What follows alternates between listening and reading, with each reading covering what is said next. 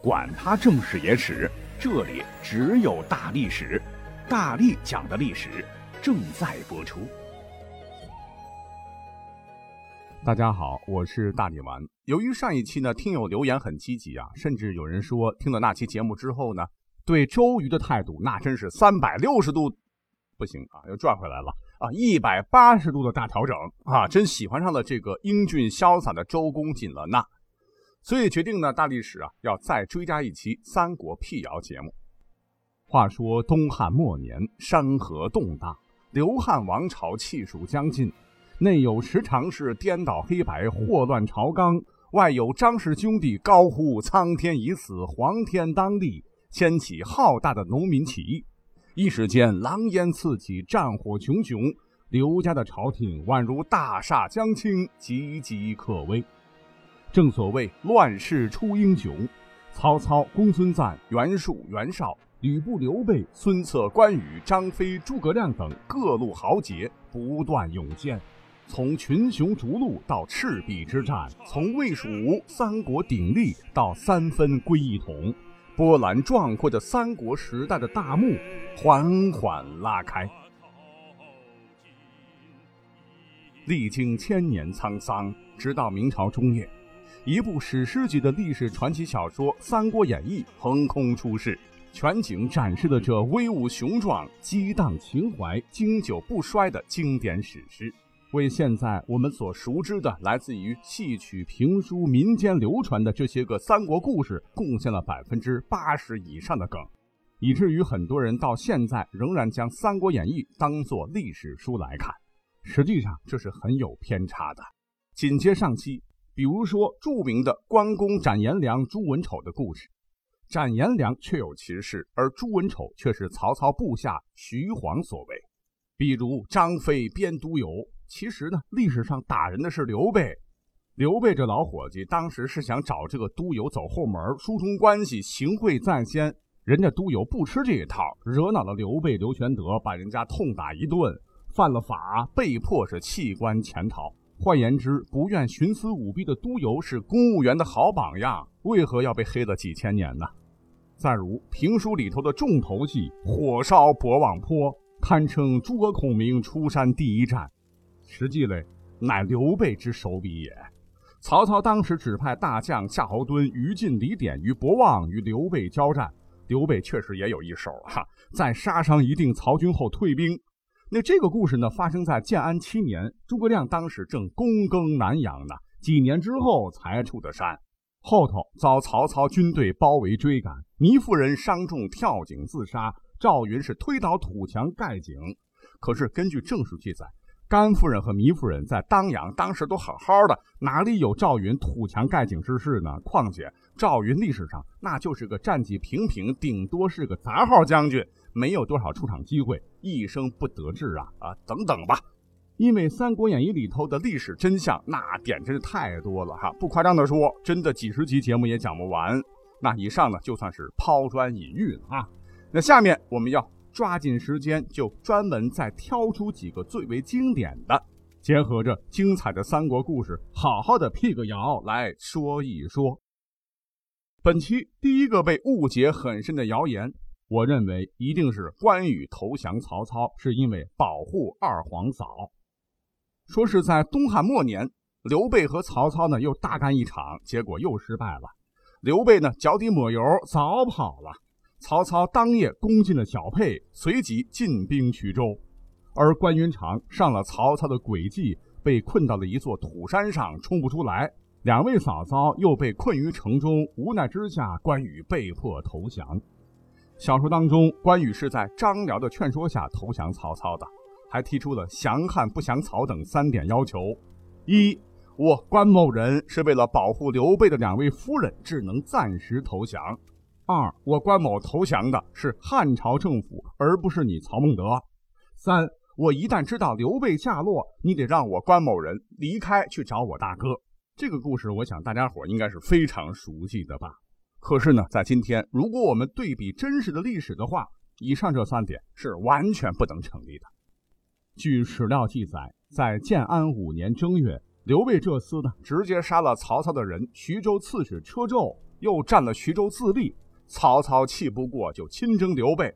这时候呢，刘备的夫人和刘备一起是住在豫州的小沛，当时可并不在徐州的下邳。在刘备兵败小沛之后呢，刘备弃了老婆，直接跑路了，夫人就已经被曹操俘获。所以说，书中讲啊，关羽是为了保护住在下邳城里的刘备夫人而投降曹操，不能成立。再有，所谓的降汉不降曹，那也是错误的。当时曹操是挟天子以令诸侯，那就是代表汉朝政府东征西讨，平定四方。傻子都知道，投降汉朝就等于投降曹操。况且刘备当时为了保险啊，还真的参加了一代诏事件，自称有汉天子的密诏。占了徐州起兵的借口呢，就是说我刘玄德代表皇帝，代表汉朝，反对你曹操这个假汉朝。如果此时关羽表白我是投降了汉朝，那那那这不就无疑承认自个儿起兵才是反叛，是背叛汉朝的吗？这不是打自个儿和大哥脸吗？最后一条那更是离谱啊！关羽说：“只要我知道刘备消息之后，立马离开曹操。”哎，这就表明。当时他应该是知道刘备没死，对吧？而只是不知道大哥是逃到哪里去了。那问题就出现了：以关云长对大哥刘备的忠诚，他在下邳当时完全可以选择不投降。为什么呢？小说里边虽然是有点夸张，但关羽确实在乱军之中曾斩杀了河北名将颜良，可见战斗力完全是没问题的。若死战，他至少可以突围而走。你像他三弟张飞。也是在小沛战败之后突围而走，跑到乡下隐藏起来，打听到刘备下落，等待时机。你小弟都做得到，那你关羽咋就做不到呢？再者说，你既然知道刘备在世，怎么会投降大哥的死敌呢？跟曹操死战才对呀！再退一步讲，就算曹操答应了你的要求，你在曹营待着。真得知大哥消息以后，你又如何能保证曹操那个时候能遵守约定，放你回到刘备阵营，继续和他为敌呢？因此，《三国演义》当中关羽投降曹操的三个借口，没有一个是成立的。换言之，真实的历史上，关羽远远没有这么多的发挥空间。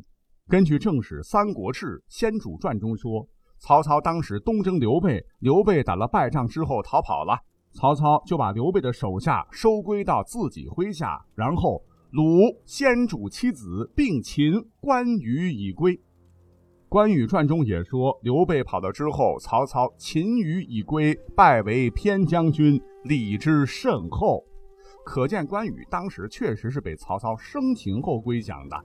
他被曹操围困的时候，张辽压根儿就没出现。关羽是败军之将。他哪有资格和曹操体面又硬气的谈条件呢？他投降的经过就是打败了，被抓了，投降了，还是无条件投降，就这么简单的一件事儿。可又让人奇怪的是，多年之后，关羽在荆州大败，败走麦城，率残部和吴军鏖战，力竭被俘。面对东吴再次开出的更加诱人的价码，此时的关羽竟然选择了慷慨赴死，杀身成仁。你不觉得关羽在这件事情上前后矛盾了吗？啊，因为投降这种事儿，既然你做过一次，一回生二回熟嘛。前头你投降过曹操，这次面对生死存亡，你为何不驾轻就熟，再来一次问心无愧的投降，保住有用之身，然后再找机会离开东吴，接着为刘备大哥效力呢？干嘛非要死战到底呢？啊，这是不是也是罗贯中的 bug 呢？啊，应该说不是哈。历史上的关羽，人家就是这么干的。当时投降曹操，对于历史上还名不见经传的关羽来说，并不丢人。刘备投靠的势力那还少吗？可麦城之战，你要注意，他此时已经五十多岁了，成了威震华夏的大英雄。他的自尊怎么会允许他屈膝投降呢？荆州这么重要的战略要地被他给搞丢了，他对得起大哥吗？这么重大的失误都可以苟活，那后头被诸葛亮挥泪斩的马谡，岂不是大大的冤枉吗？至此，三国谣言的这一段，我们就先分析到这里。顺道再说一嘴啊，著名的关羽单刀赴会，据正史载，并不是关羽到鲁肃那里去赴会，其实是当时鲁肃到关羽那里去赴会。单刀赴会的孤胆英雄是人家东吴的鲁肃，而所谓的单刀乃军事之兵器佩刀，并非关老爷的青龙偃月大刀。我们就简单一提哈。接下来我们再看一条大家伙可能平时很少关注到的谣言，这便是书中的孙夫人投江殉夫谜案。这个桥段我们得紧接着上头刚讲过的关羽败走麦城来说。关羽不是被东吴杀了吗？刘备不听劝阻啊，要为关羽报仇，统帅十万精兵伐吴。可惜火烧连营，夷陵之战大败而终，不久死于白帝城。得到这个噩耗之后，孙尚香悲痛交加，他自知再无可能和刘备续前缘，唯有一死，于是便毅然决然跳入了滚滚河流，为刘备殉了情。这段描述可以说是非常精彩。但只要我说“但”，肯定是假的。哈哈，你想想，东吴的孙郡主才情过人，也是三国历史上一抹绚丽的色彩，能文能武，骑马射箭无一不能，堪称女中豪杰。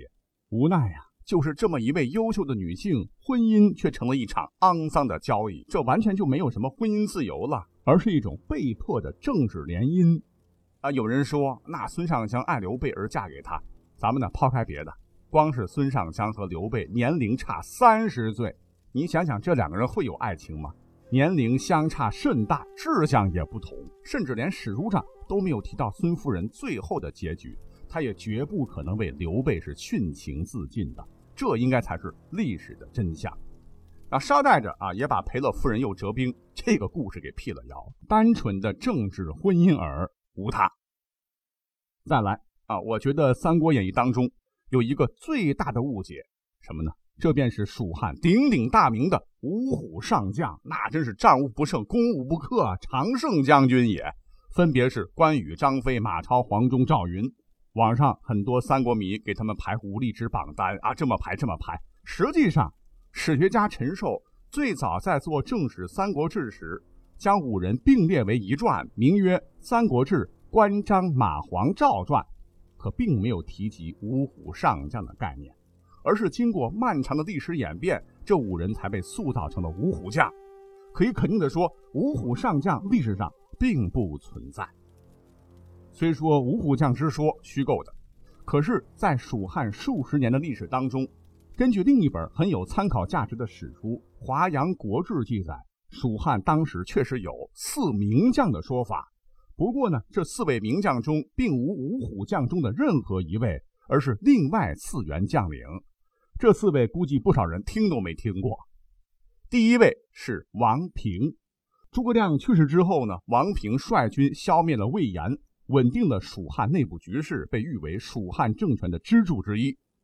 第二位，这个名字非常陌生啊，叫做勾福，乃是蜀汉名将，从征南方、北伐多次，立下战功。官至左将军，可惜这个人物史书介绍是寥寥数语啊。不过对他的评价倒是很高，《华阳国志》中评价他为称美荆楚，如此美誉在蜀汉将领当中那是非常少见的。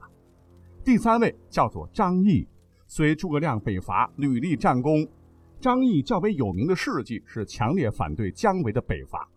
第四位便是廖化，蜀中无大将，廖化做先锋。这句话呢，大家伙都听过，但这也是谣言。这句话的本意与后来的意思是完全相反的。原意呢是指廖化老当益壮，哪里有说他战斗力不行呢？刚刚我们提到了魏延，那三国谣言 说其头上长反骨，这又是怎么回事呢？其实也是纯属无稽之谈。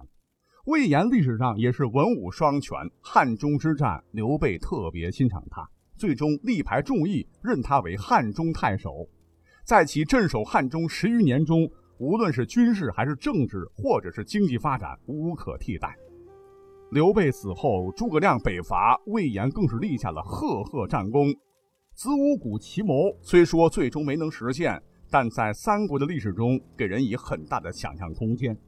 诸葛亮死后，魏延想再次挑起北伐的重任，但最终被杨仪等设计所杀。纯粹是悲剧英雄一个。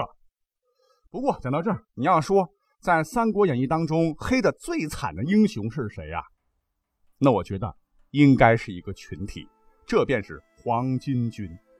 你想，黄巾军是生活在东汉末年最底层的老百姓，在走投无路之际，他们为了生存奋起抗争，最终瓦解了东汉黑暗的政权。所谓历史是由人民创造的，他们也是那个时代的英雄啊！感谢收听本期节目，我们下期再会。